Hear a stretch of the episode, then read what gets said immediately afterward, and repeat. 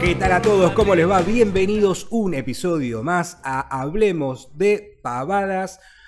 En esta ocasión vamos a seguir hablando de este, videojuegos. Veníamos de hablar de un par de películas, ya en el episodio anterior hablamos de videojuegos y ahora vamos a volver a tocar, pero se va a difuminar un poco el límite porque en esta ocasión, señoras y señores, vamos a estar hablando, nos vamos a colgar del no éxito de la última película de Indiana Jones y vamos a estar hablando de Indiana Jones en los videojuegos. Vamos a estar hablando de la incursión de eh, este aventurero legendario en la industria eh, gamer, gaming, del gaming. Este, y para eso, además de estar Juan, acompañarnos como siempre, está genio de Sergio de Point and Click Store, la persona que más sabe de aventuras gráficas en toda Sudamérica, por lo menos. Más para arriba no sabemos porque no hablamos otro idioma. Sí, frenémosla ahí por si acaso, ¿viste? Pongámosle el límite. hola Juan, hola, a ver cómo están. ¿Cómo andamos, Bien, bien. Sergio? Bueno, un placer que estés nuevamente junto a nosotros en, en otro podcast. ¿sí? Y bueno, hoy vamos a estar hablando de, como dijo Ever, de Indiana Jones. Lo, lo lindo de Indiana Jones, ¿no? Que es un personaje recontra versátil, ¿no? Eh, tuvimos eh, la posibilidad de, tenerlos en un montón de cosas, aparte de las películas, y es un ícono popular. De la cultura pop de, los 80 y 90, sin lugar a dudas. Es un personaje que vos haces tal- eh, cualquiera de Indiana Jones y saben las canciones o escuchar la canción y sabe de qué se trata. Hay un montón de cosas que, son icónicas de él y que también la historia atrapa. Eh, no sé ustedes, a lo mejor también te da la posibilidad de entrar por distintos lados. A lo mejor algunos entraron por, la, por las aventuras gráficas, otro entró por otro juego, uno entró por cómics, alguien entró por, eh, por la- las películas, obviamente. Después hubo series de televisión, eh, un montón de cosas. Ustedes- Novelas. Novelas, así que... Sí, y cuéntenme ustedes cómo entraron al, al universo de Indiana Jones, eh, así bien cortito como para hacer una intro y bueno, y después vamos a ir yendo ya al mundo de los videojuegos. Arranco yo. Bueno. Eh, yo por las, por las películas. Obviamente fue la primera fue Los Cazadores del Arca Perdida, eh, peliculón. Eh, la verdad que me acuerdo haberla visto de chico. Obviamente yo la vi con un par de años después porque esa salió en el eh, en el 82 fue esa que salió. La Sí, verdad no me acuerdo el año. Sí, el 81. Sí, sí, sí. El 81, 81. 81. 81, 82 fue más o menos por la época del del juego, yo el primer del juego. 82, así que apenas se estrenó no la vi. Eh, así que la vi un par de años después, probablemente la haber visto por, por, tele, por Canal 3 o Por por Telefe. Telefe, a, por Telefe a la tarde. Eh, y bueno, y después obviamente caí en las aventuras a principios de los 90 y bueno, y de ahí ya le empecé a dar. La verdad que es un, un personaje que me encanta a mí. Eh, me re gusta. eh, la verdad que me vi todas las películas. Me falta la última, todavía eh, no la vi. Sé que me han dicho cosas buenas, cosas malas, pero bueno. Y después he consumido cómics, los juegos y bueno, y la serie. La serie también me la vi toda. Así que bueno, por mí yo entré por ahí. Sí, yo creo también. A ver, nosotros acá en Rosario no teníamos Telefe, tenemos Canal 5, que es una, casi una, una cuasi repetidora de Telefe. Y los sábados de, de Superacción, seguramente por ahí habremos visto a, a Indiana Jones. Y, en mi caso, una de las cosas que más me, me atrapaba es, es, eh, la definición del género en sí mismo. Cuando uno piensa en películas de aventuras eh, o en el cine de aventuras, uno automáticamente se remite al el, el ejemplo, el paradigma pasa a ser Indiana Jones, porque es el tipo que es, canche- eh, que es canchero, que le salen bien las cosas, pero en medio de, de- de- de culo. Además, es un profesor, o sea, es un tipo que es un erudito, es un estudiado, pero además tiene toda la facha del mundo, el carisma a prueba de bomba que tiene este Harrison Ford. Eh, entonces, creo que todos atravesamos esa etapa de chicos de decir, loco, quiero ser arqueólogo. No tenía un pedo que ver con eso, ser ¿Cuán- arqueólogo. ¿Cuántos arqueólogos Pero- deben haber salido por Indiana Jones? Sí, bueno, hay que ver cuántos que después- ver, pero, pero probablemente. Claro. ¿Cuánto, ¿Cuánto lo sobrevivieron? Pero yo me acuerdo ser chico y ojear, qué sé yo, los libros de, de la naturaleza que había en mi casa y todo. Y me imaginaba estando en la selva, encontrando este, una ruina antigua de una civilización ya olvidada. Indiana Jones era eso. Este, y, al tipo le salían todas. Era, era, era fantástico. Así que yo entré este, por las películas. No consumí contenido aparte, salvo algún videojuego. Este, me da un poco de bronca que em, otros personajes de, de los videojuegos, que después lo vamos a hablar, hayan tomado un poco el testigo de lo que era Indiana Jones y me hubiera gustado más que, que- Indiana Jones sea el, el que, al que todos apuntan, al que todos, el que vaya adelante. Pero bueno, este, de todas formas eso demuestra lo, lo- influyente que fue para la industria del, del- gaming, ¿no? Eh, la, la- la figura de Indiana Jones, así como para el cine. O sea, yo creo que influyó la forma de hacer aventuras en todo, en los videojuegos y en- en el cine también. Totalmente. Yo, bueno, entré por más que nada primero por las aventuras gráficas, porque yo de muy chico jugaba y después eh, me empecé a dar cuenta que había películas y la vi. Y después ya cuando era adolescente ya em- empezó la última etapa de Indiana Jones, cuando ya estaba de vuelta con esas películas eh, ¿no? de, de- del 2000 y pico y, bueno, pude hacer una revisión de las pelis. Pero lo, lo interesante, lo que dijiste vos recién, Ever, la influencia, ¿no? Que un poco, bueno, ya vamos a empezar con el programa propiamente dicho. eh, la influencia que tuvo Indiana Jones en la industria de videojuegos, que fue eh, impresionante. Eh, lo- el primer juego que sale de Indiana Jones fue en el 82. Y en el, en el, sí, en el 82 para Atari, la Atari 2600. Y ese mismo año sale Pitfall. Juego que, como bien dijiste vos, eh, estaría bueno que hubiese sido Indiana Jones, porque es un juegazo Pitfall. El verdadero, el verdadero Indiana Jones de, de Atari es el juego de, de Activision, ¿no? Pensá que ahora- Exactamente, Pero exactamente. es eh, ex Ataris, lo hicieron, eh, ex empleado de Atari hicieron justamente Pitfall, que es exactamente lo que, te- lo que tendría que haber sido el juego de Indiana Jones. Pero bueno, o sea, por- mientras tanto Atari aprovechó y sacó el, juego este que es rarísimo, qué sé yo. Sacó el juego de, del arca perdida, eh, Atari, un juego que es- era muy parecido a muchos de, en ese momento, de- como el ET, por ejemplo, donde en el, 2000, en el Atari 2600 vos tenías que ir buscando, ¿no? De un lado al otro.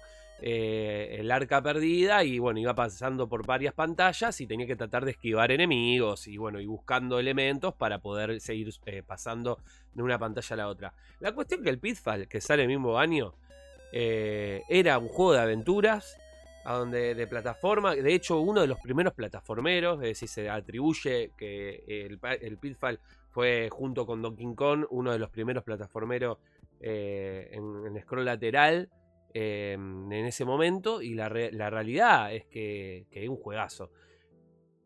Eso fue una de las influencias a la aventura, ¿no? Hablando de, de- de la aventura de Indiana Jones, porque vos lo ves la historia de Pitfall y es justamente un aventurero en busca de es un arqueólogo en busca de, de- de tesoros perdidos por la jungla. Bueno, es la historia. Es obvio que, que es Indiana Jones no licenciado. O sea, es Después, como- bueno, sí, totalmente. Después la saga de Pitfall salió, siguió y de hecho la historia era básicamente igual que Indiana Jones, pero eso después será para otro tema porque la historia de Pitfall está buena también, eh, como para analizar porque fue justamente, como decía Ever, eh, uno de los, del, el primer juego de Activision y que la verdad que el, cráneo que lo hizo eh, fue, fue creo que lo hizo una sola persona también en ese momento, una, el, el juego. Porque se hacía los juegos de Atari y lo hacía entre una o dos personas, no mucho más y hacía generalmente todo, es decir, desarrollaba la, la- la música, el, el juego, los niveles, todo. Eran muy po- eran por eso también era el problema en esa época donde los exprimían impresionantemente. Por eso eran tan malos Sí, también. también. Bueno, sí, sí, porque sí. el- O sea, los la- apretaban la- de una manera que era increíble, ¿viste? O sea, como estaban diciendo. Eh, se metían a los chavales, los ponían en una, en una carrera de hacerlo en un par de meses y veces Sí. sería tiempo. Y el ET también, el ET siempre se atribuyó el, se atribuyó el fracaso de que de que al chabón le metió una pistola en la cabeza para sacarlo, ¿viste? Porque en esa época era así, era tipo, sale la película, tenés que sacar el juego, ya. sí, sí, sí. Eh, ¿Qué te iba a decir? Sí, y además eh, pasaba que la mayoría del presupuesto que había se utilizaba para publicidad y para comprar la licencia. Y para el desarrollo era, ¿te la arreglás con esto? Y en esa época eran todos pendejos de 22 años que estaban totalmente pasados de opioides y te decían, sí, obvio que sí. Estoy seis días acá sin comer y sin dormir y sabés cómo te lo saco. Y así salían los juegos. Vos fíjate que justamente viendo el juego de, de Indiana Jones se pueden ver algunas cosas que también se pueden ver en otros juegos de Atari de desarrollo interno, que era esa cuestión espejada, ¿viste? Como que tenían que, como que en realidad estaba dibujada la mitad de la pantalla y lo que hacían era espejarla para generar los otros este, píxeles, digamos, de la pantalla. Por eso, si vos te fijás, viste que, por ejemplo, que el Pac-Man es todo alargado. La, porque no son, digamos, eh, bolitas lo que come el Pac-Man, no son píxeles cuadraditos, sino que son todos rectángulos, porque lo que hacían era eso, era como espejarlo. Y lo que consiguen hacer con Pitfall es generar un scroll, generar la, la sensación de que vos pasabas, que no era una pantalla y después pasaba otra pantalla, sino que se continuaba me- modificando la, la imagen de los árboles de fondo. Pero bueno, Eso como era dijo lo- Juan, lo- no lo vamos a profundizar en, en Pitfall. La realidad es que el primer juego, así todo, de, de Indiana Jones, que salió junto con la película, Exactamente. fue un éxito. La realidad es que le sí, fue, sí, le sí, fue le muy fue bien. muy bien porque se, se logró identificar que era Indiana Jones, tenía la musiquita. Eh, Tenía un el- sombrero. El, sombrerito tenía, bueno. La cuestión es que, que dentro de todo tuvo un éxito, pero la realidad es que Pitfall tuvo mayor éxito en el mismo año. Pero bueno, ta- siguiendo con, lo- con la influencia, también tenemos personajes como eh, Lara Croft, es decir, que sale de Tomb Raider, una historia muy similar a la de Indiana Jones. Eh, eh, tenemos también a Uncharted. bueno, muchas, eh, muchos juegos que tomaron influencia en la historia y que son juegazos hoy en día. Eh, y un poco como decías vos, decir, un charter podría haber sido. ¿Por qué no tomaron eh, juegos de ese, de, ese calibre o de esa forma para, para exprimir a Indiana Jones? Y bueno, no, no, no, no lograron, pero sí con otros, con, con otros personajes. Y a lo mejor, bueno, un poco es eso también, ¿no? Eh, tomar un poco de, otras cosas y eso creo que también fue el éxito de estos juegos que, que nombramos recién. Es que en última instancia no le tenés que pagar la licencia a nadie. Sí, o sea, no, no, también. no es lo mismo tenés que ir a negociar con Disney y con LucasArts los derechos para usar a Indiana Jones y, y además que te- con Indiana Jones te vas a encontrar con un problema gravísimo siempre eh, que, que pasa con que pasa con muchos personajes es la carumpia de Harrison Ford o sea cómo, cómo haces para hacer un, un- un Indiana Jones que no sea Harrison Ford yo me acuerdo cuando era chico te acordás vos Sergio seguramente la serie de- del joven indie Sí, que, que la daban sí, sí. que, la- que estaban hasta los vasos, me acuerdo, no sé si de Pepsi, qué sé yo. Sí, todo, hubo o sea, vasos, hay un álbum de figuritas, las figuritas se Hay juegos, eso después vamos a Hay hablar. juegos, también. sí, hasta hubo un intento de una aventura también.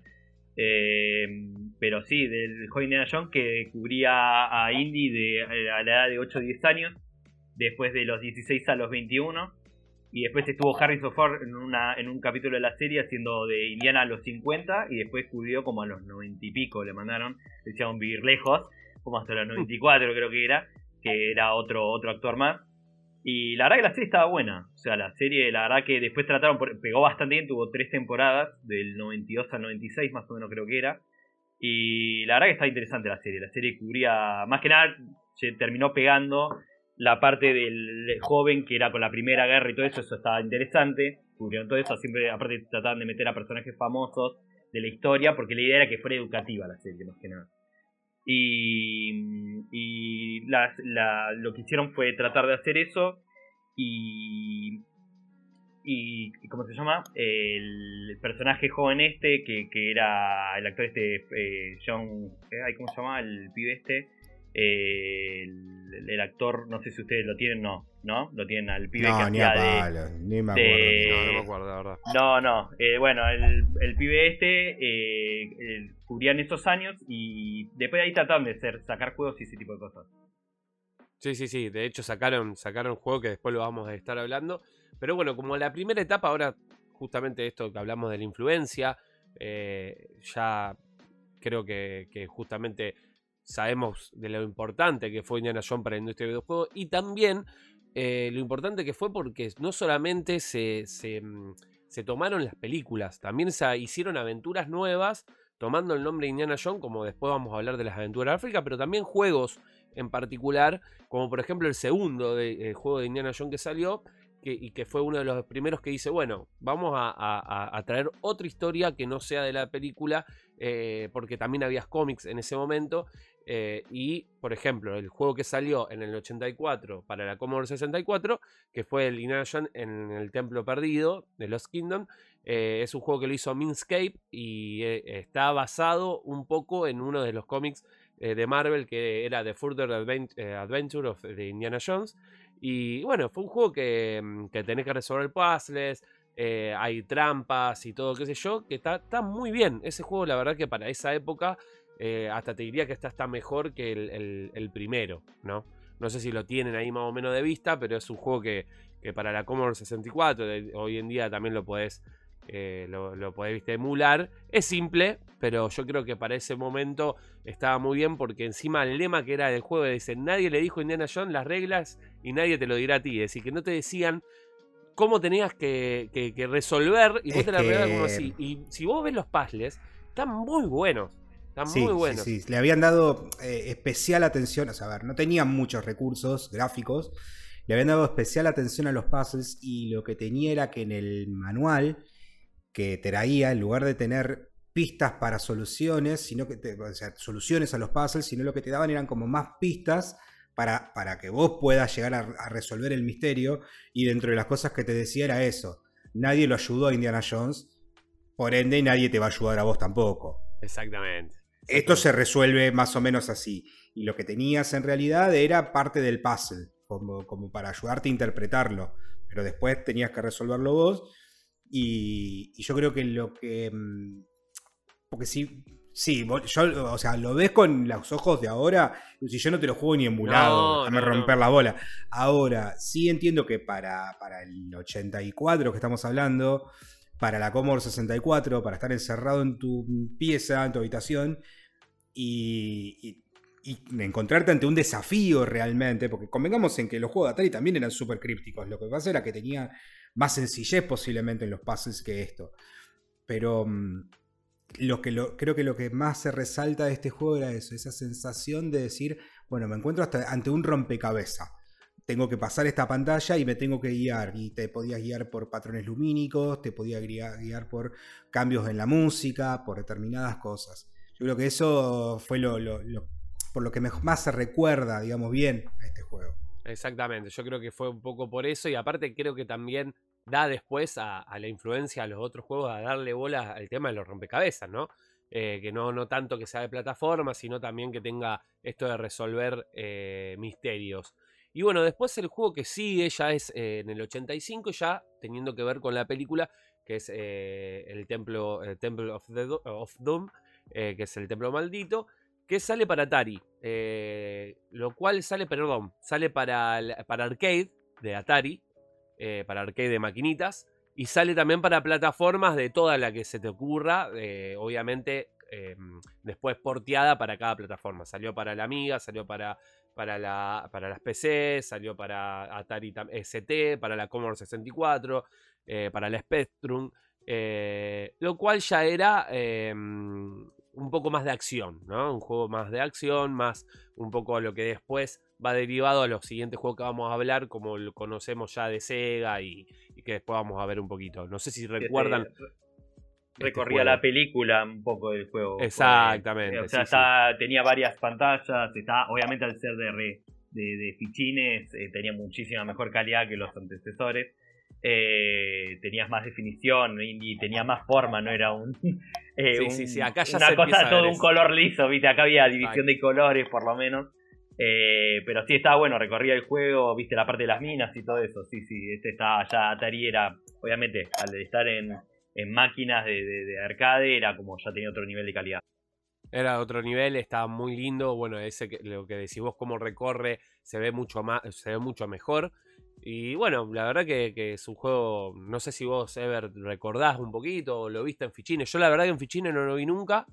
Eh, No, no, no. Yo esto lo, lo- lo- o sea, lo vi haciendo repaso histórico para el programa. No sabía ni que existía. Eh, yo si me preguntaba a mí, para mí saltaba del Atari a los de LucasArts, o sea, directamente. o sea, saltabas así en el, en el medio. Eh, no, no, no lo llegué a conocer y la verdad es que también en la época en la que acá llegaron los, los arcades, o sea, acá es como que llegó todo demasiado junto y había demasiado para traer, entonces sí se dieron la posibilidad de tener un Galaga, por ejemplo, y tener un Street Fighter 2 todo al mismo tiempo. Pero ya creo que este tipo de máquinas eran muy, muy, muy para el mercado americano y... Sí, sí, sí, o sea, muy raro que que es- muy probable sí, que en Buenos no- Aires capaz que sí, alguno haya visto alguna, pero acá en Rosario era muy difícil. No, tenía que ser un local que tuviera muchas máquinas y le fuera muy bien para arriesgarse a traer estas máquinas raras, para tener alguna variedad o alguna novedad, por decirlo.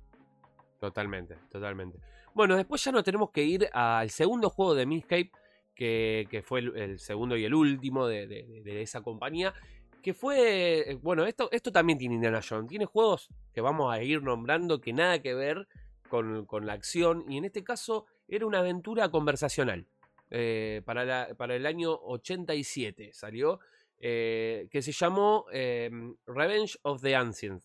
De Indiana Jones, ¿no? Indiana Jones in the Revenge of the Ancient. Esto es una aventura, aventura. Es una Aventura. aventura de las de Sergio. O sea, no, porque Sergio es más de point and No, click. no, a mí me Estas gustan, son- a mí me gustan las aventuras Ah. de texto. Eh, o sea, es Esta una son a- aventura vieja escuela. Raro Pero- que después de todo esto hayan sacado la aventura conversacional. Lo lógico hubiera sido que hubiera sido el principio. ¿viste? Exactamente, por porque es una historia también eh, original, es decir, una historia original que, que salió solamente para este juego, si lo saco, eh, está justamente solamente para, para PC, en ese momento Apple II, DOS y Mac- eh, Macintosh.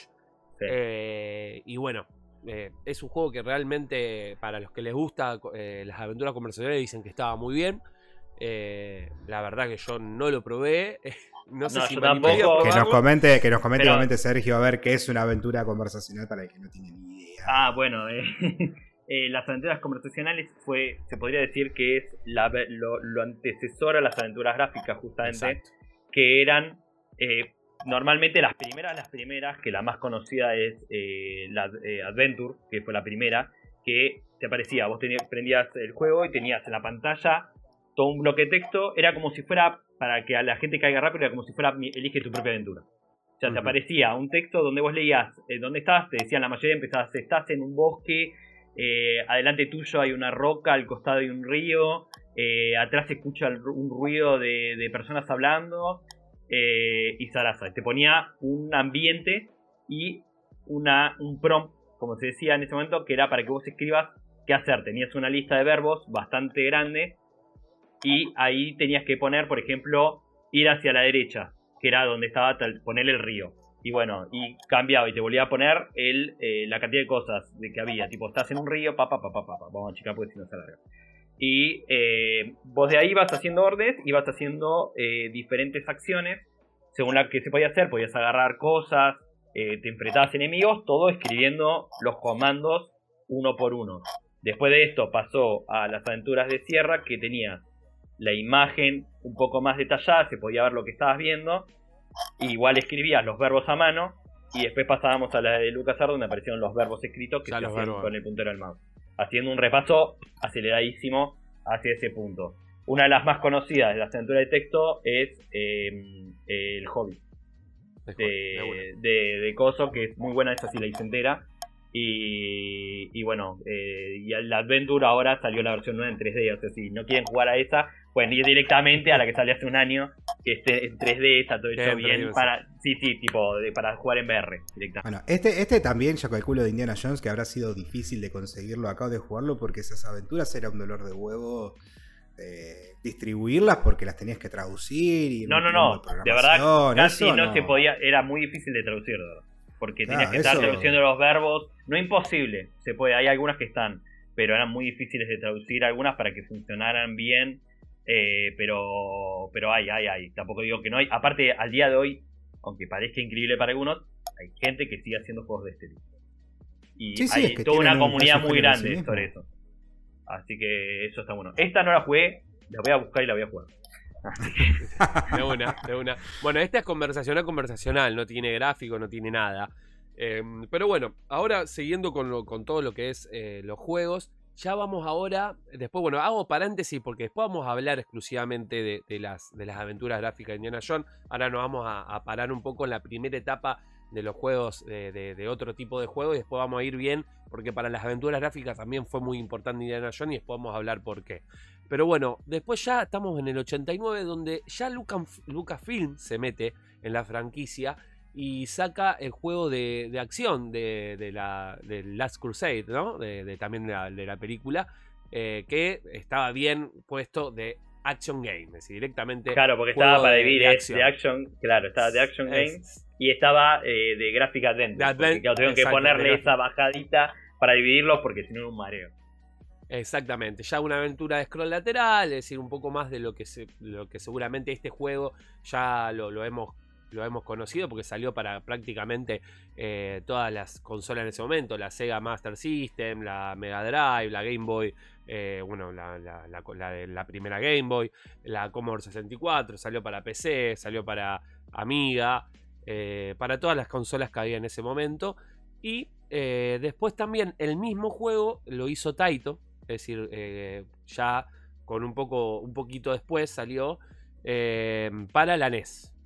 Eh, así que bueno, es un. Acá, perdón, hago una pregunta, a ver si. Sergio la puede llegar a, a saber, o capaz que vos, Juan, también.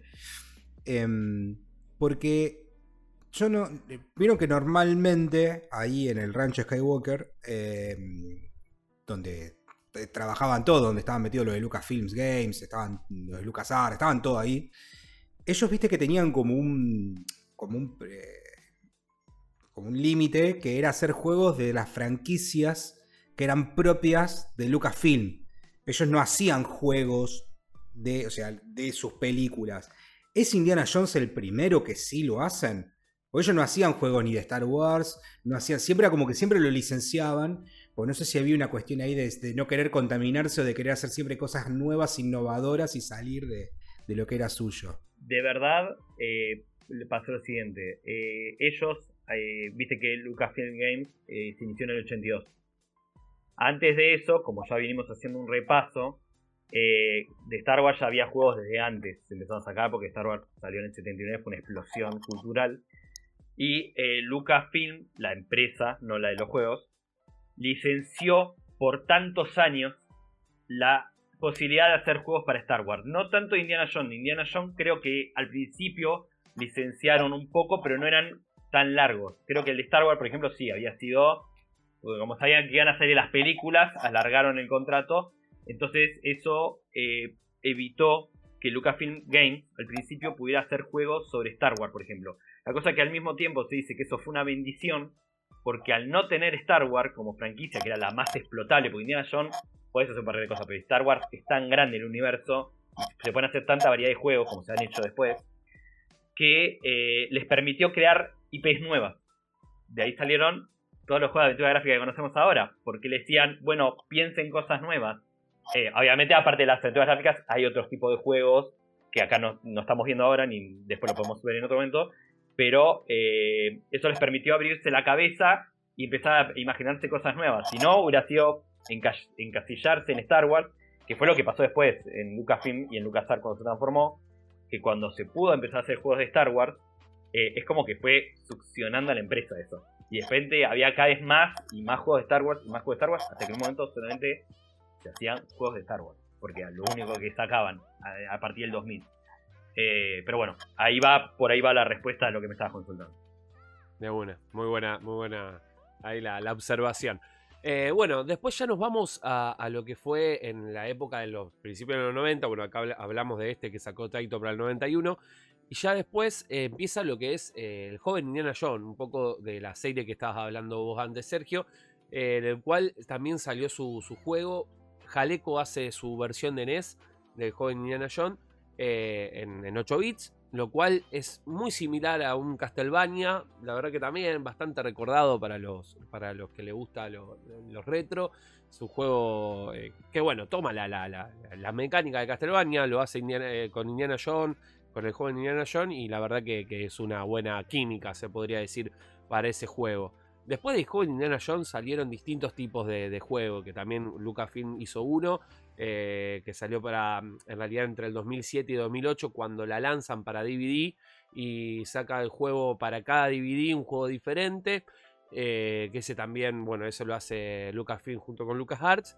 Y después también tenemos un juego que salió para, eh, para la Sega en el 94, eh, también del joven Indiana Jones, lo cual tenemos varios eh, juegos de esta, de esta serie. Sí, que es más, el, el juego de- del joven Indiana Jones de Sega es lo único que hay oficial de Indiana Jones en Sega. Sí, Porque no hay juego de Indiana No hay Jones mucho. grande.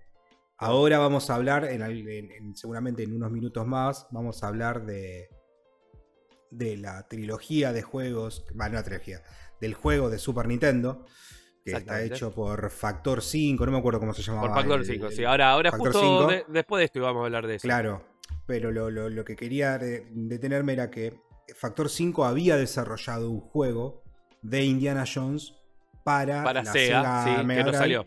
Que no salió, pero hace Sí, sí. cosa de dos o tres años atrás eh, se filtró la ROM. No sé quién la consiguió, si alguien la choreó, alguien la compró y qué sé yo, y se subió a la web y desde ahí se está viendo y el juego estaba prácticamente terminado. O sea, el juego estaba súper avanzado y era un juego que se veía súper bien y todo. Y nunca salió. Y bueno, los de Sega se quedaron sin su juego de Indiana Jones. Tienen el de joven Indiana Jones, pero bueno, todo el mundo quería jugar con el Indiana Jones. Y además que vos mirabas a, todo- a los vecinos, ¿me entendés? Que tenían la- las grandes aventuras de Indiana Jones. Además, ahora si querés, Juan, metamos ya con ese juego de Super Nintendo.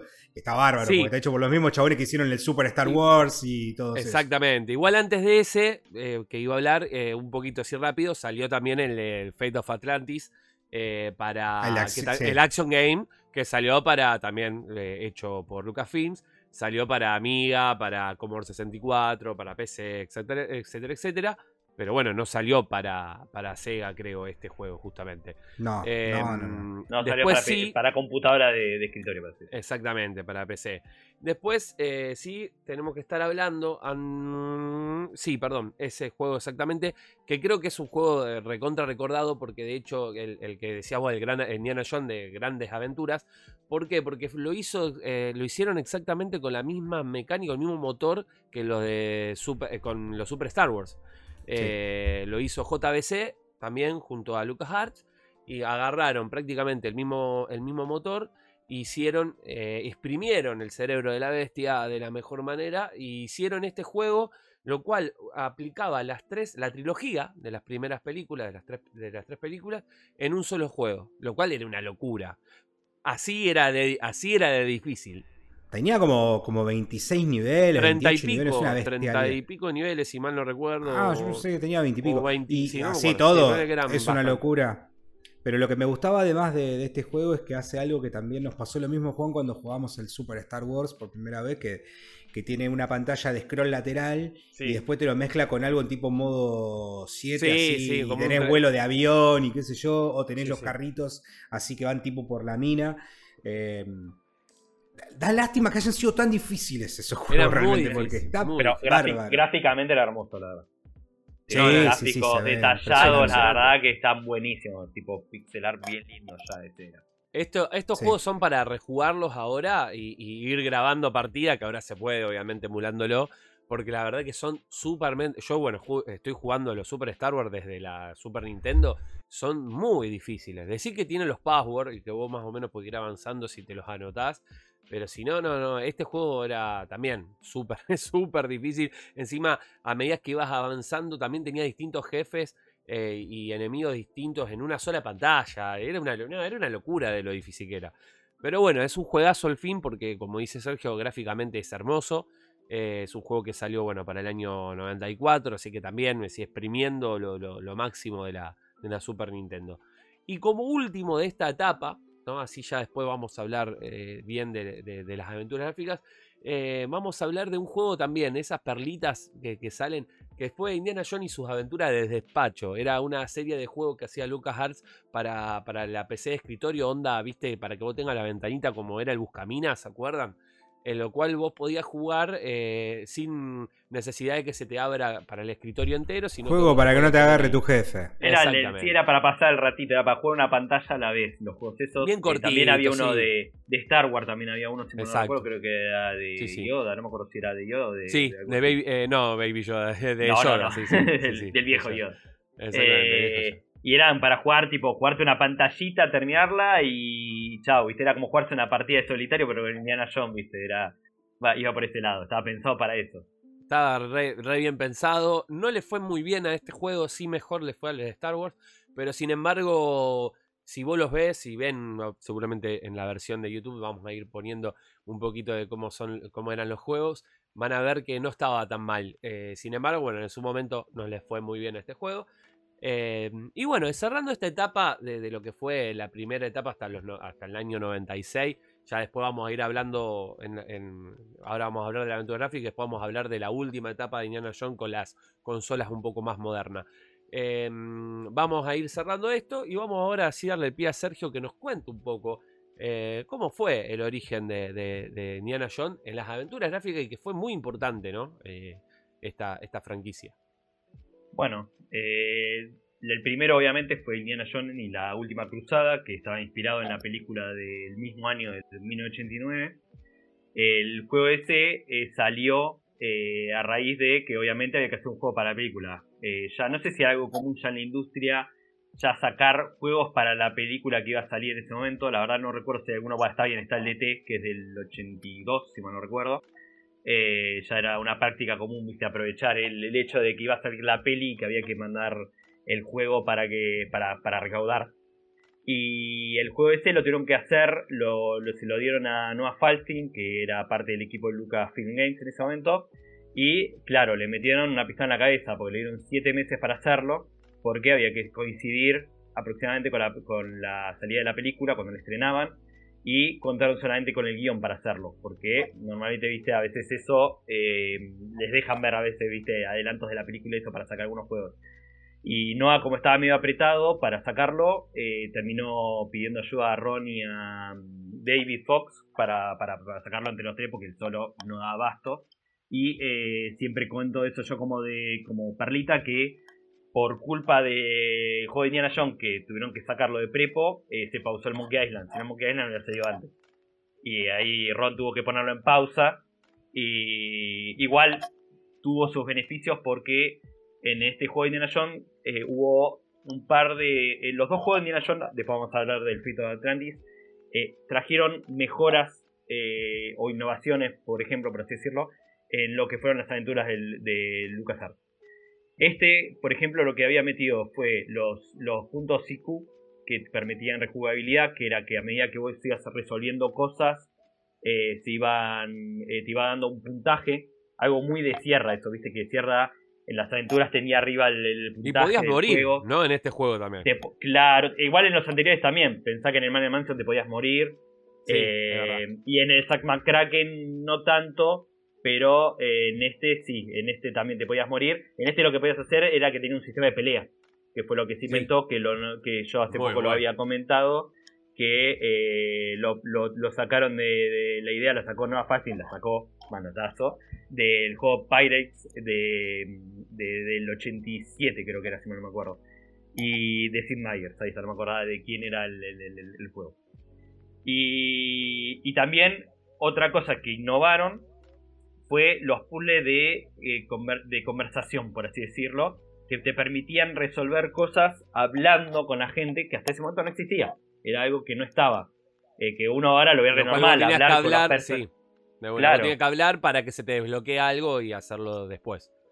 Claro, Totalmente. obviamente, vos ibas conversando y capaz que cuando, por ejemplo, eh, cuando ibas en los puestos, eh, después de que vos subías al Zeppelin y ibas con el avión y tenías que ir, si con el avión no avanzabas mucho y tenías que ir por abajo con el auto y cada vez que pasabas por un puesto de control, cada vez que pasabas de una, de una frontera a otra, eh, podías llegar a resolverlo eh, hablando. Si elegías las opciones correctas, hacer un puzzle más, te permitía pasar y no tenías que cagarte a piña, porque si no era sacar a los bifes y tenías que empezar a tirar trompadas para todos lados y había que resolverlo así.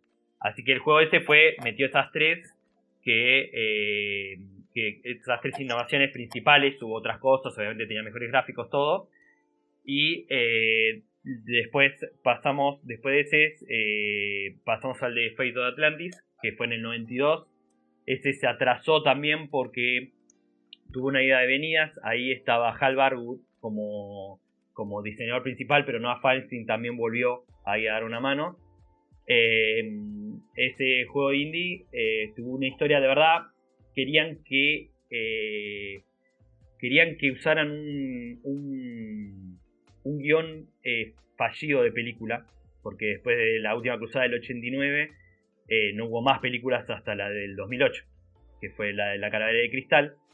Y a Noah, a, Hal, perdón, a Hal Barwood, le dieron el guion de uno que se llamaba, si mal no recuerdo, Indiana Jones y el Rey Mono, era una bizarriada que era como que tenía que ir ahí a una zona, no me acuerdo cuál era el lugar, y había como unos una fruta mágica y se ve que era una flashada muy grande y no funcionó como guion.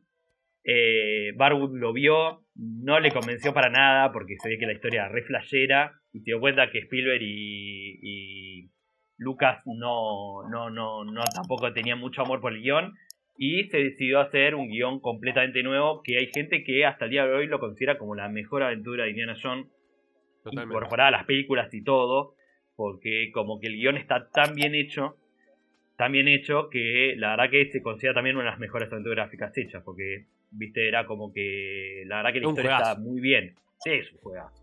Es un juegazo, eh, como decir, bueno, un poco de lo que, lo que estuvimos hablando es eso, lo importante, ¿no? Que fue Indiana Jones en la influencia. Fíjate cómo una empresa como LucasArts, que ahora la, la tenemos recontra recordada, agarra una historia, eh, agarra, bueno, dio pie a estas, a estos grosos de la, de, de la industria que dijeron, bueno, eh, podemos hacer esto y esto y lo otro. Y bueno, metió una aventura del carajo que encima tranquilamente podría haber sido una, una película y que no lo fue, pues está bárbara. Lo que sí, por lo menos al que le interese, lo tiró como dato al pie, sí existe una serie de cuatro cómics. Está adaptada a cómics. Es verdad. Eh, eh, y la de Sí, después, o sea, esa está adaptada a cómics, hay un montón de cómics de Indiana Jones, si les interesa pueden ir a buscar, eh, la verdad que hay de, de- de todo tipo. Y eh, así que, y después obviamente de, de, de Fate of Atlantis pasó que se trató, pegó también, la innovación que tuvo ese también para, para nombrar es que fue el primer juego que tuvo voz de la empresa, Ah, que bueno. tuvo las voces. Eh, así que ese fue la innovación más, más, más, más grande que tuvo. Después, obviamente, los gráficos estaban buenísimos. eh, los puzzles. Sí, también. a mí. a- perdón, no, hablando No, de los dale, gráficos, dale. a mí lo que me encanta cuando vos ves las distintas versiones de Fate of, eh, of Atlantis, desde la primera que salió, no sé si era en VGA, qué sé yo, pero cómo iban cambiando, ¿no? Porque. Esa ahora- era ahora el de la, ponen- la última cruzada. Porque el de of Ah, la Atlantis salió en cruzada. VGA, nada más. Ah, ok.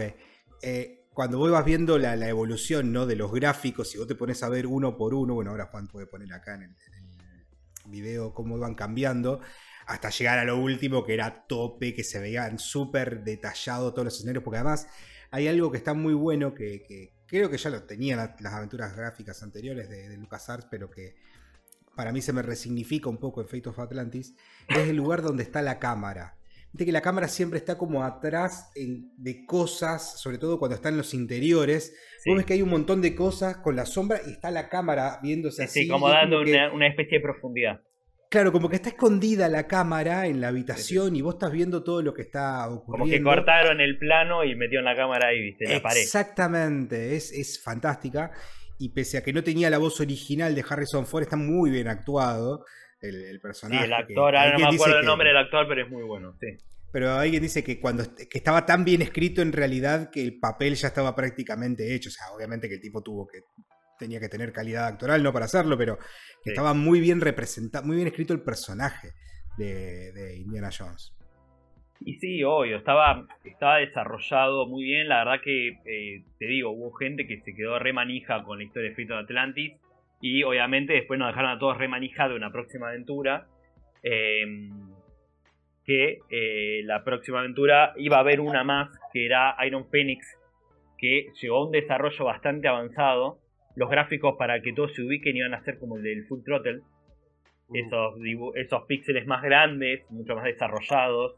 Eh, la verdad que hay, unas imágenes, yo subí, si quieren buscar, o Juan- ahora lo pone en el video, que eh, de, de Iron Phoenix se llevó a avanzar bastante, se hicieron animaciones, se desarrollaron escenarios, la historia.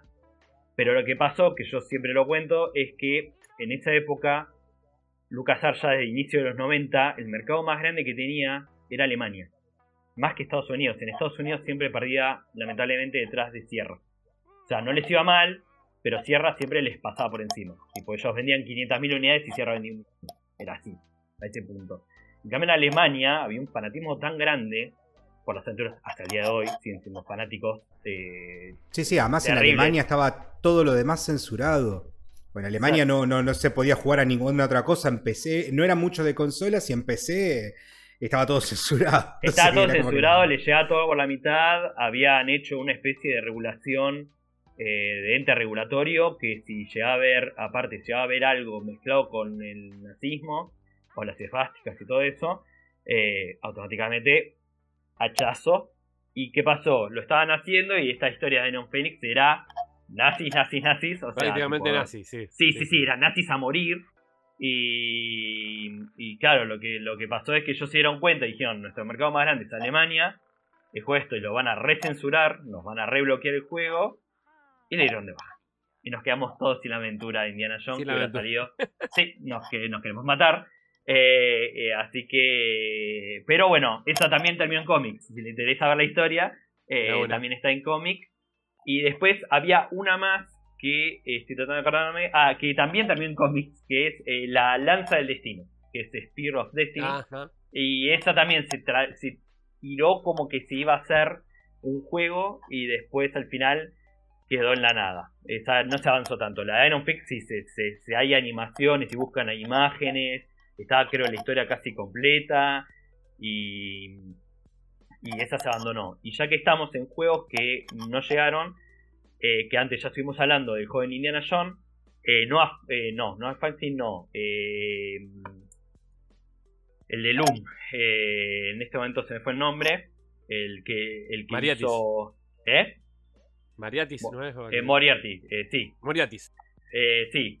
Eh, él había, lo habían puesto detrás eh, de. ¿Cómo se llama? De hacer un juego para la. eh, para que era para la parte educativa de LucasArts. LucasArts en ese momento, amigo de los 90, tiene una parte que era más educativa. Nosotros no nos conocemos ese juego, pero hay un par de juegos que. Ron Gilbert estuvo mucho en eso. Ron Gilbert después se separó y empezó a hacer aventuras gráficas para chicos porque decía él que era un mercado sin explotar, porque se dio cuenta que las aventuras gráficas iban a funcionar muy bien, para los chicos y empezó a hacer los de Puff Puff, Spy Fox eh, y Pijama Sam. Y otros más que lo hizo con una socia. Eso es una historia para hablar un día si queremos lo podemos hablar, porque ahí hubo una cosa, se metió con una mina y después la mina se mandó una que eh, llevó a la bancarrota a la empresa. Eh, lo vamos a dejar en otro, en otro término. Y Dale, a dale, Brian está Moriarty buena, está le habían le habían le habían dado eh, para hacer este juego de juego Indiana Jones, pero al final no llegó a nada. Pero les tiro para, para que quede que cuando se termina Fate of Atlantis, la, la típica escena del final, que si querés la podemos buscar para, si se puede, se pone en el video de YouTube. Está India ahí con Sofía en el submarino, ta ta ta, atardecer, y aparece una leyenda arriba que dice: eh, Vas a ver pronto a Indiana Jones en otra aventura más joven. Y tiraron la patada, o sea, el juego iba a existir, estaba repensado. O sea, si lo tiraron, lo dejaron plasmado en el juego. O sea, como diciendo, va a haber otro juego, no se preocupen, Indiana Jones más joven. Obviamente no llegó a nada. Si iba a ser una aventura y después pasó eso educacional y murió todo y no quedó en nada. Una lástima porque lo dejó Indiana Jones. lástima. Es una buena serie, si no la vieron, véanla. Eh, no sé si está en alguna plataforma en este momento, debería estar en Disney, pero la desconozco si La la, verdad que no, o no. desconozco. Pero es una, es una muy buena serie, es entretenida. Más que nada la parte de cuando él es eh, tipo de los 16 a los 21 de la Primera Guerra. Y para mí es, es algo que es para explotar, porque la verdad que si te pones a pensar ahora, como bien dijimos, decía ver antes, Indiana Jones es Harrison Ford. O sea, no es más nadie Indiana Jones, o sea, se murió ahí el personaje. Para mí, la forma de explotarlo ahora es o con cosas pasadas, o con videojuegos, o con animación. Ya películas, esta fue la última, la que salió hace un mes o un poco menos, y se terminó, porque no, no ni, que, ni que intenten. Si ya trataron de hacer una serie con Chris Pratt, creo que era que iban a ponerlo, y la cancelaron por el rechazo público de que no querían ver a otra persona que no se fuera Harrison Ford. No, no, es difícil. Bueno, hay, eh, una de las cosas que a mucha gente le quedó grabado de Fate of Atlantis, eh, que para muchos fue una- su primera aventura gráfica. Bueno, Juan antes comentaba que se, que se había metido justamente en el mundo de Indiana Jones a través de, de estas aventuras gráficas. Era también el tema de los tres finales. Tres finales tiene, ¿no? Este, Tiene tres, caminos. De verdad, podés, Ah. eh, podés ir usando, eh, era tenía unas frases en inglés y era tenía eh, por inteligencia, por equipo y por pelea. Eran los tres caminos. El de, co- el de equipo era con Sofía y después tenías los, 12, los dos caminos en solitario, que era uno usando más eh, la, lo- le- lo- eh, la inteligencia para resolver los problemas y otro prácticamente tenés el coso era que cagándote a piña con todo el mundo hasta ya terminar el juego. Bueno, eso, eso para la gente de, de nuestra generación, estamos hablando de cuarentañeros y un poco más chicos también.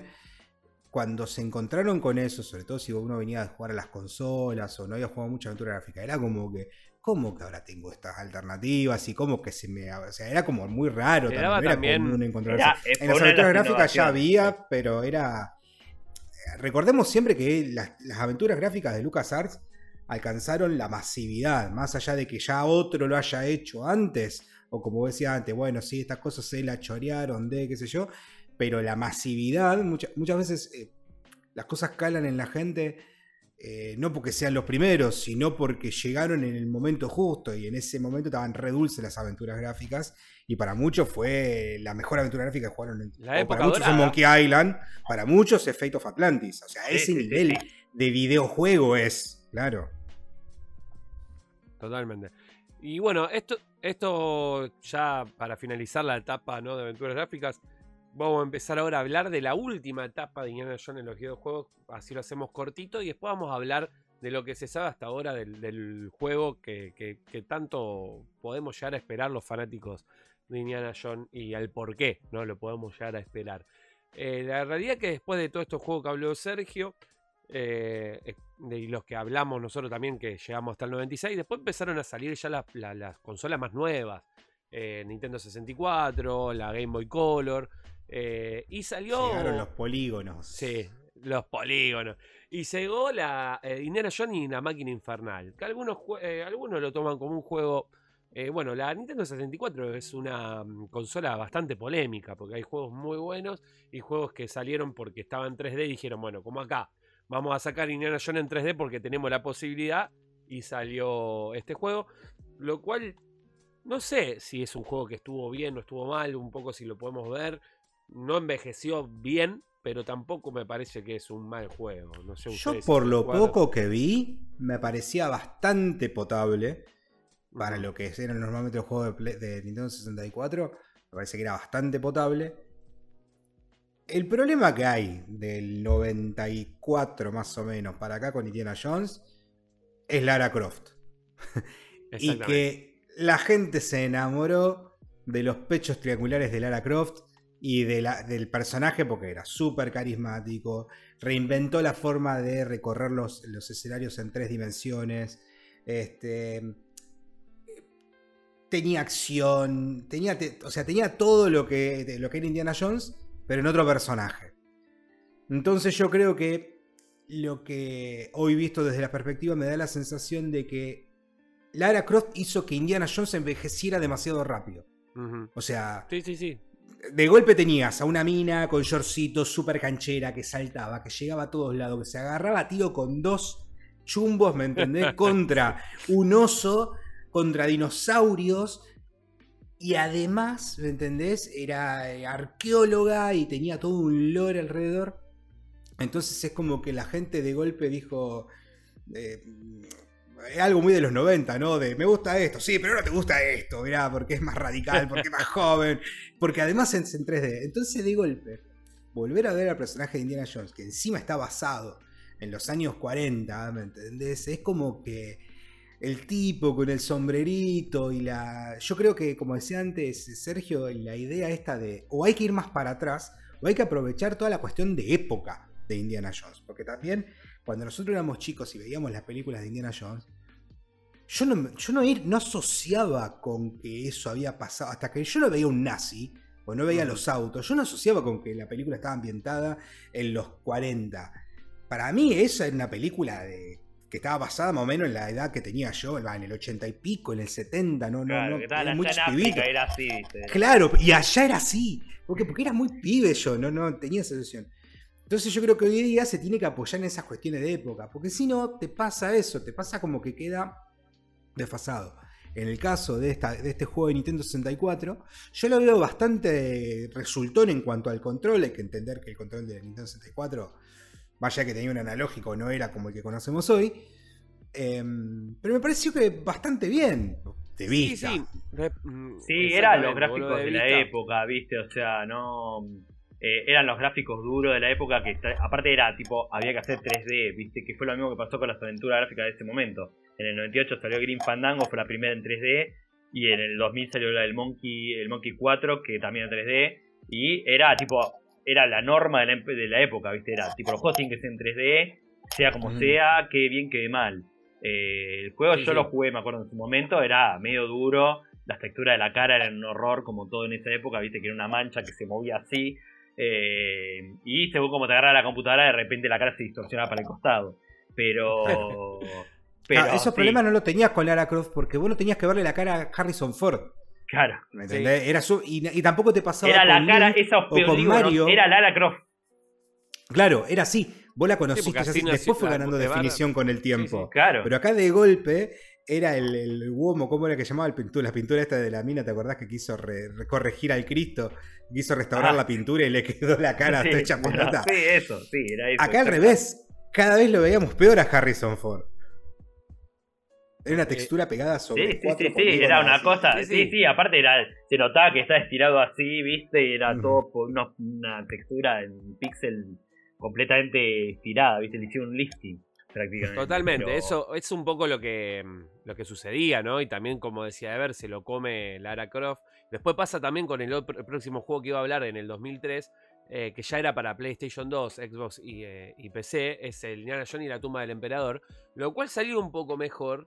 Ya en ese momento, en el 2003, tenemos mejores gráficos y es un juego bastante recordado.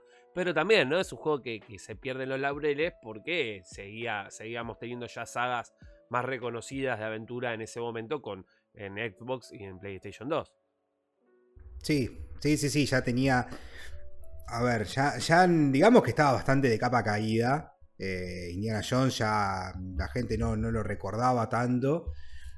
Eh, ya Lara Croft tenía su, su- su tiraje, tenía sus varias aventuras y además que tenía sus varias aventuras ya tenía otro presupuesto. Yo imagino que ya en esa época había más presupuesto para hacer un juego de, de Lara Croft que para hacer un para hacer un juego de Tomb Raider que para hacer un juego de, de Indiana Jones.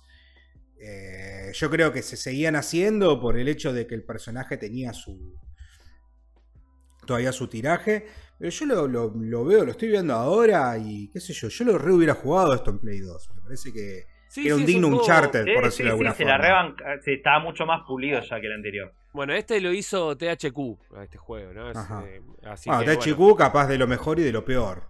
Exactamente. Pero bueno, en este dentro de todo. eh, no, perdón, no fue THQ. No, estoy confundiendo. este fue de Collective y y Lucas Lucas Art. De Collective. Collective y Lucas Art. De HQ, el, el próximo que voy a hablar ahora, justamente. Eh, por eso me confundí.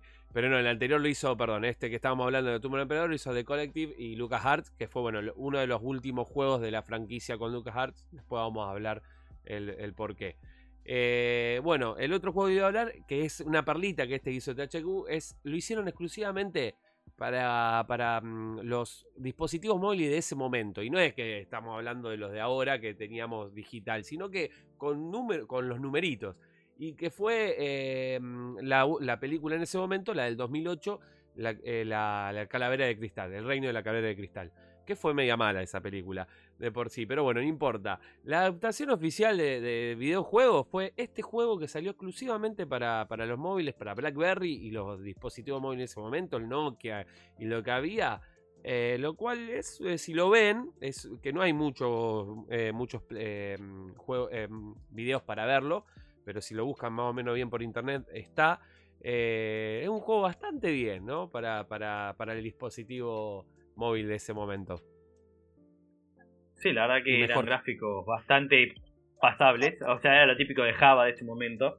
Eh, como Sí, dato mínimo al aire que puedo tirar sobre la calavera de cristal, es que la idea de esta película salió del juego de Indiana Jones. Era un episodio Ah, mirá. que no llegó a salir al aire, que era, fue una idea porque todo lo que era el juego de Indiana Jones está escrito por George Lucas, o sea, toda la cronología ordenó él, y él tenía, se había obsesionado con el tema de la calavera de cristal, y no se llegó a emitir el episodio ese porque la tercera temporada se emitió en un par nada más. Y a él le quedó la idea picando tan fuerte que se convirtió en la película del 2008. Pero bueno, no Ah, fue mirá, la película bueno. que todos esperábamos, Yo lamentablemente. no, yo no la, no la vi, no la vi, tampoco la voy a ver porque no voy a perder tiempo viendo algo que todo el mundo dice que es tan mala, porque aparte todo el mundo dice. O sea, llegan al punto de no decir que es mala. Llegan al mismo punto que yo llego con Batman y Robin, de, de negarla a la película. Y, pero no sé No, si es por no el CGI, si la historia también es mala, el guion Es, es, una película como para pasar el rato, no te vas a ver un peliculón, viste, cuando decís quiero mirar algo pero no quiero conectar la cabeza, bueno, vas con esta película. Eh, está bueno que lo trajeron a Marion otra vez, que es uno de los mejores personajes femeninos que tuvo la, saga, aparte de Sofía en Peito de Atlantis.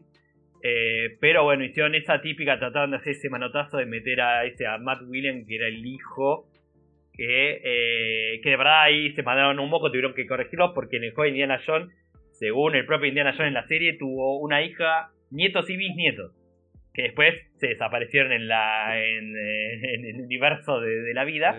Y, No fue canon. Pero no, no explotaron. Igual para mí hubiera sido mejor que tuviera tenido una hija que un hijo, pero se ve que lo hicieron, no sé, se habían pensado que una mina arqueóloga iba a pegar mucho a Lara Croft.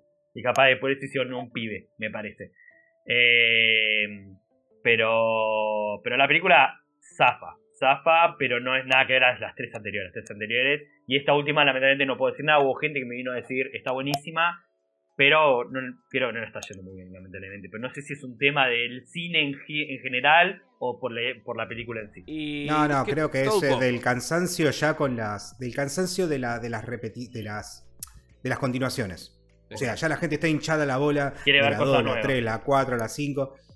Sí, Porque el más cine, allá de que fíjate que, sea. ahora salió Barbie, salió Oppenheimer y le está yendo muy bien.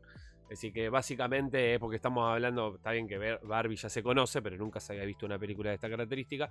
eh, es un poco de eso. Pero es bueno, eso para hablarlo en otro podcast, porque la verdad que es recontra interesante eh, todo lo que hay detrás de, ¿no? de, de- la industria. Pero bueno, a esta peli Indiana Jones no le fue muy bien. Eh, sin embargo, bueno, vamos a terminar de hablar de los últimos juegos que salieron, porque también, si pasaron mucho tiempo, eh, hay que nombrar a los Legos. Salieron varios Legos, pero bueno, hay uno que, que salió que es el Original Adventure, que, que trató de agarrar la, los tres, la primera trilogía, que salió en el 2008. Y después el último, último, último juego fue Indiana Jones y el Cetro de los Reyes. Fue el último juego que salió para Wii, Nintendo DS y para PSP y PlayStation 2. Que también lo hizo LucasArts, fue el último de los juegos de, de- de- de aventura grande así de, Indiana Jones. Y después de eso no salió más nada. Donde, eh, si lo ven, bueno, en la Wii estaba bueno porque podían jugar con el mando, con los Joy-Con y, y el. Y el, El Wiimote. Nunchuck, eh, Wiimote, exactamente. El Joy-Con es ahora, es el de, la Switch. Eh, Wiimote, eh, que bueno, eso le daba, le daba un toque. Estás latigazos a morir. Exacto, y creo que podías agarrar al personaje, lo podía, le- podías pegarle también, ¿no? Era, tenía un par de cosas interesantes. Y la verdad que si lo ven en el juego está bastante bien, pero también no le fue de, lo mejor. Eh, no fue lo mejor que había. Sí había diferencias entre los juegos portátiles y los que eran para, para las, de sobremesa, ¿no? Eh, había, una, había mucha diferencia en ese tipo de juego. Igual Ah, el, sí. el de DS se veía bastante bien, la verdad. Sí, sí, Para sí, la sí. calidad gráfica, dentro de todo, zafaba, no era una locura, pero estaba bastante bien. Eh, ahí había una especie de detalle que la versión de Wii vino con el efecto de Atlantis de regalo. De una. Con el fenómeno, exactamente. Lindo detalle era ese. Eh, sí, Y bueno, y, y de esta Bueno, manera. ojo hoy, jóvenes coleccionistas, Sí, sí. porque hoy es más difícil conseguir, o sea, conseguir un Fate of Atlantis desde acá, desde Argentina, puede ser muy difícil. Sin embargo, conseguir un juego de Wii puede ser extremadamente barato. Joven coleccionista. Eh, Si Juan te dejó, porque ahora cuando, mientras estamos haciendo esto, está googleando juego de Indiana Jones Wii por todos lados. Estamos todos ahí a ver ese, qué- Sí, sí. Claro. Lo Sí. requiero ese, sí, lo requiero ese juego. Ahora, ahora so- era fanático de ese juego de Indiana Jones. Ahora sí. Ah, lo voy a agarrar. Era todo para tener el Fate of Atlantis. Bueno, nada, para estar atentos. Bueno, eh, ahora sí, para ir cerrando, porque ya hablamos de todo, la verdad que fue que era un lindo resumen de toda la, la vida de de Indiana Jones en los videojuegos. eh, hablar un poco de lo que sabemos de este juego, que por qué nos puede llegar a, llamar la atención a nosotros los viejos gamers, eh, del juego de Bethesda. A ver, Ever, ponernos en contexto eh, y por qué nos puede llamar la atención que este juego salga a la luz en algún momento. Bien, lo que sabemos es nada. no, la, realidad es que fue una, sorpresa hace unos dos años atrás más o menos, cuando en una presentación de Xbox, en el contexto de lo que era el E3 o, o el no E3, ya me olvidé ya si... No, en ese momento era o no E3 estaba todavía. ya, Sí, todavía sí, creo sí, que era era- E3. era todavía. La empresa eh, Machine Games, que, que- que ya tiene, digamos, esta experiencia haciendo cagar nazis, porque son los mismos de la saga de Wolfenstein, los que hoy día tienen la saga Sí, Wolfenstein. sí, la serie, la, la moderna, se puede decir. Exactamente. Anunciaron que están trabajando en un juego de Indiana Jones con un teaser muy, muy, muy cinematográfico, absolutamente CGI, donde lo que vemos es un tipo agarrando un sombrero y un látigo y bueno, claramente estaba hablando de Indiana Jones y todo el mundo dijo sí. Bueno, eh, estamos trabajando en el juego de Indiana Jones. Lo único que se sabe hasta el momento es que el juego va a ser eh, exclusivo de Xbox y que a diferencia, por ejemplo, de lo que pasó con Starfield o de lo que pasó con eh, el de los cosos, ahora no me acuerdo, llama el de los vampiros este que tampoco, que fue medio un fracaso. eh, De Ghost, Ghostwire Tokyo. no, no, no, no, no, el de los vampiros de, de- de- de Shooter, que salió hace un Ah. poco de, de Arkane. Bueno, no me voy a acordar, Redfall. A diferencia de esos juegos que eran desarrollos que en su concepción original sí estaban pensados para ser multiplataformas, este juego sí eh, se empezó a gestar a partir, digamos, de la compra de Microsoft por Bethesda, por lo cual este juego va a ser exclusivo de Xbox y seguramente va a salir también en PC. Seguro. Ya sabemos que lo- la- la- la- los exclusivos hoy día se, se difuminaron y no solamente va a salir en PC dentro del, del contexto de, de Xbox, eh, sino que también seguramente salga en Steam, porque es como por lo menos está manejando el negocio últimamente. Se sabe muy poco sobre este juego. Hay quien dice que el juego ni siquiera existe. Yo lo que sí creo es que. No, no, no, el juego está, el juego está. No, no, pero me refiero a que la jerga es de este juego no existe. O sea, vimos Sí, un sí. teaser, no supimos nunca más nada. No, aparte eh, y no dicen ni siquiera. Como que puede salir en el 2025, una cosa así. O sea, están Sí, repateando. Sí, sí, sí. en, en un primer momento la gente se ilusionó mucho porque dijeron, pero pará, hay una película, listo, va a. Viste que todavía está, pero ahora sin embargo la gente se dio cuenta de que no garpa sacar un juego cerca de la película por sacar el juego de la película en sí. Hoy día tenés que sacar un juego que sea bueno. Incluso imagínate que hoy día, eh, yo creo que parte de lo que demostró la película es que el público de Indiana Jones es un público de gente adulta, que estamos dispuestos a comprar un juego con una historia que sea súper lineal y todo, pero no es una franquicia que atraiga a los chicos. Eh, No es una franquicia que... Y si vos le querés poner a un juego de Indiana Jones todas las cosas que hacen que se enganchen los chicos, ¿qué le vas a poner? Un extraction shooter, un juego como servicio, le vas a poner temporadas, le vas a poner skins.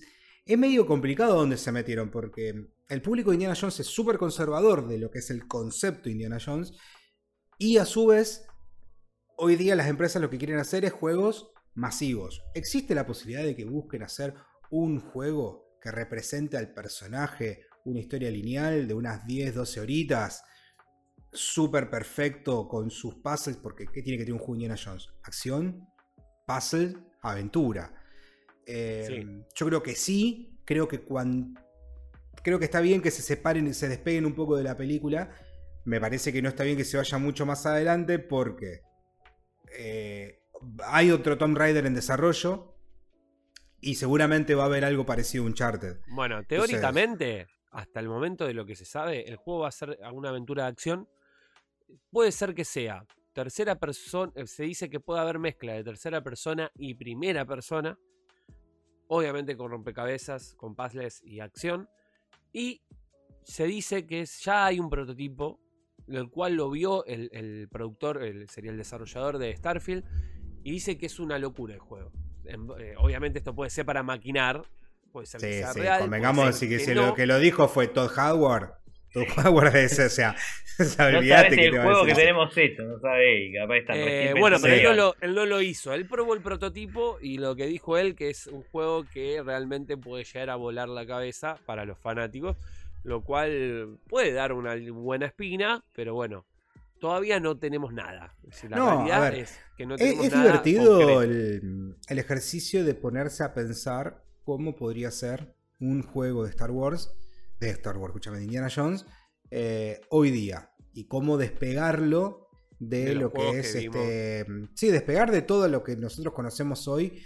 Con Uncharted principalmente, porque bueno, no, con Lara, con las últimas de Lara Croft también. O sea, imagínate que ya tuvimos mundos abiertos, mundos semiabiertos, historias excelentemente escritas, historias íntimas, historias malas, como el último Tomb Raider.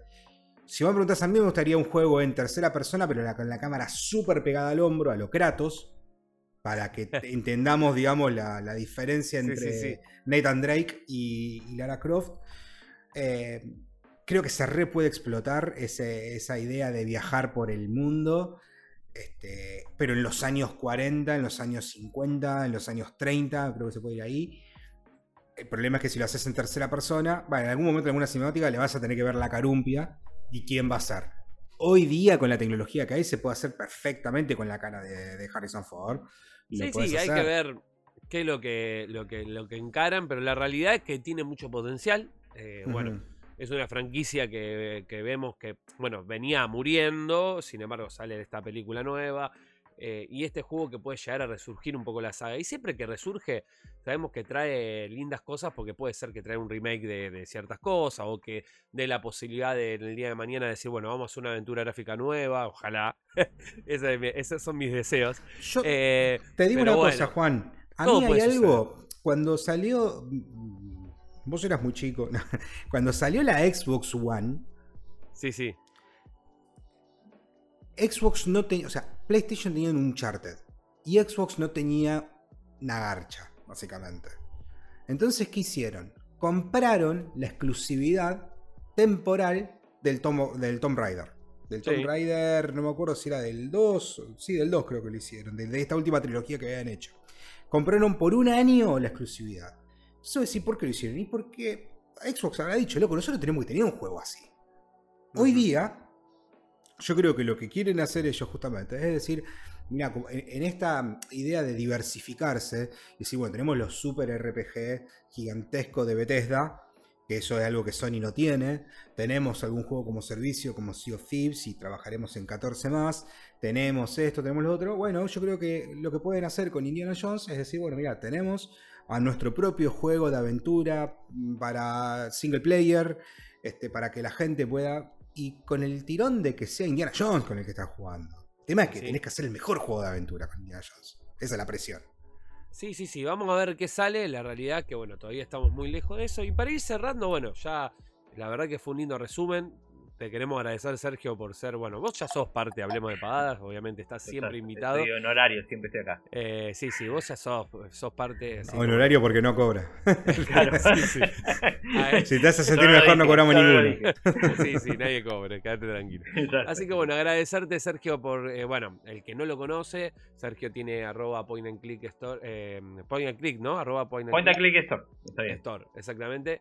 Es eh, la página de Instagram donde también, eh, aparte de... por- Store es porque vende cositas de aventuras gráficas Sí. y también hace... No porque use un martillo y vuele y convo- invoca No, rayos. no, de verdad el nombre salió, siempre lo digo rápido, el nombre salió porque sí quería hacer como que era una, lo hice medio como una alusión de que era una tienda donde salían todas las aventuras. Y después también se metió de que aparte pudimos vender algunas cosas. Exactamente. Ahí está. Y, y habla de aventuras gráficas, que la verdad para mí una de las mejores páginas de Instagram de, aventuras gráficas es Sergio, así que bueno, por eso lo trajimos a colación.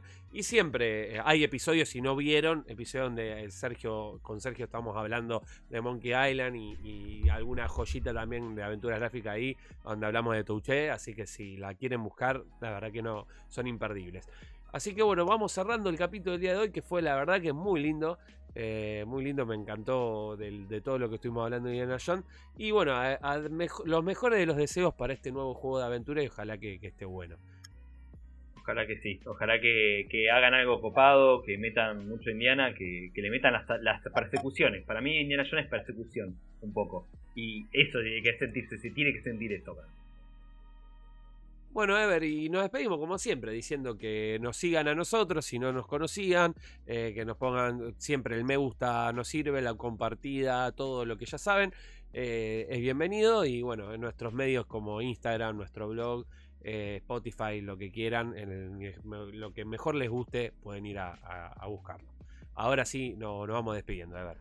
Adiós, gente. Nos escuchamos, nos vemos la próxima, en la próxima emisión de Hablemos de Pavadas.